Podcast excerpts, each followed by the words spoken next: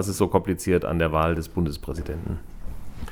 Also man muss zunächst mal sagen, was auch oft gefragt wird, warum wird der Bundespräsident eigentlich nicht direkt vom Volk gewählt?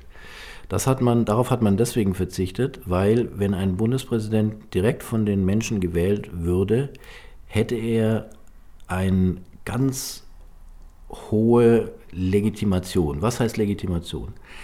Das hieße, er könnte immer sagen in der politischen Diskussion, was wollt ihr denn hier aus dem Parlament, ihr Regierung, ihr seid alle nur indirekt gewählt, das Parlament hat die Regierung gewählt, ich, ich habe das Mandat des Volkes, das Volk hat gesagt, es will mich als Präsidenten, ich bin viel wichtiger und kann Entscheidungen mit viel mehr Autorität treffen als ihr. Das gab es in der Geschichte Deutschlands und das hat kein gutes Ende genommen. Das war einer der Gründe, warum die Nazis äh, in den 30er Jahren an die Macht kamen. Und aus dieser Lehre heraus hat man darauf verzichtet, den Bundespräsidenten direkt wählen zu lassen vom Volk.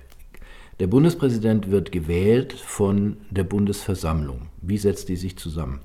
Das ist zur einen Hälfte der Deutsche Bundestag, also die gewählten Abgeordneten, und zur anderen Hälfte, weil wir ein föderaler Staat sind, also ein Staat, der auch aus 16 Bundesländern besteht, schicken die Landtage der Bundesländer ihre Vertreter auch in die Bundesversammlung und zwar entsprechend der Verteilung der Sitze in den Landtagen. Also Baden-Württembergischer Landtag, ich nehme jetzt eine fiktive Zahl, hat 100 Abgeordnete, 30 davon kommen von den Grünen, 30 von der CDU, 20 von der SPD und so weiter.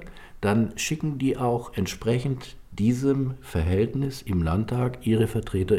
So, jetzt muss man natürlich aber auch gucken, wie groß ist eigentlich ein Bundesland oder wie klein und wie viele Stimmen darf es in der Bundesversammlung überhaupt haben. Und es ist ein unheimlich kompliziertes Rechensystem, das sich natürlich nach der Einwohnerzahl auch richtet. Nordrhein-Westfalen oder Bayern, die großen Bundesländer, schicken natürlich mehr Vertreter dann aus ihren Landtagen in die Bundesversammlung als äh, das Saarland oder Bremen, was die kleinsten Bundesländer in Deutschland sind. Und weil sich das so kompliziert zusammensetzt, kann man auch nicht einfach sagen, äh, die Partei X und Y hat im Bundestag die Mehrheit und deswegen können die auch entscheiden, wer Bundespräsident wird, sondern man muss natürlich auch schauen, wie sind die Mehrheitsverhältnisse in den Ländern insgesamt und verändert sich dadurch etwas, muss man dann vielleicht äh, eine weitere Partei berücksichtigen, wenn man eine Mehrheit für einen Bundespräsidenten bekommen will. Warum gab es bisher noch keine Bundespräsidentin? Wann kommt die erste Frau in dieses Amt?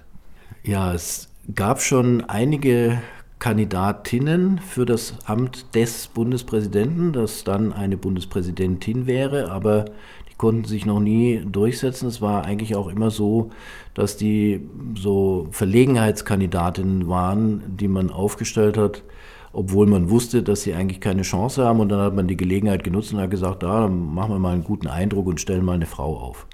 Ich glaube, dass es bestimmt bald mal eine Frau geben wird, aber das ist natürlich ein Amt, was auch sehr stark zwischen den Parteien verhandelt wird. Das ist ja auch ein sehr kompliziertes System, nachdem ein Bundespräsident gewählt wird.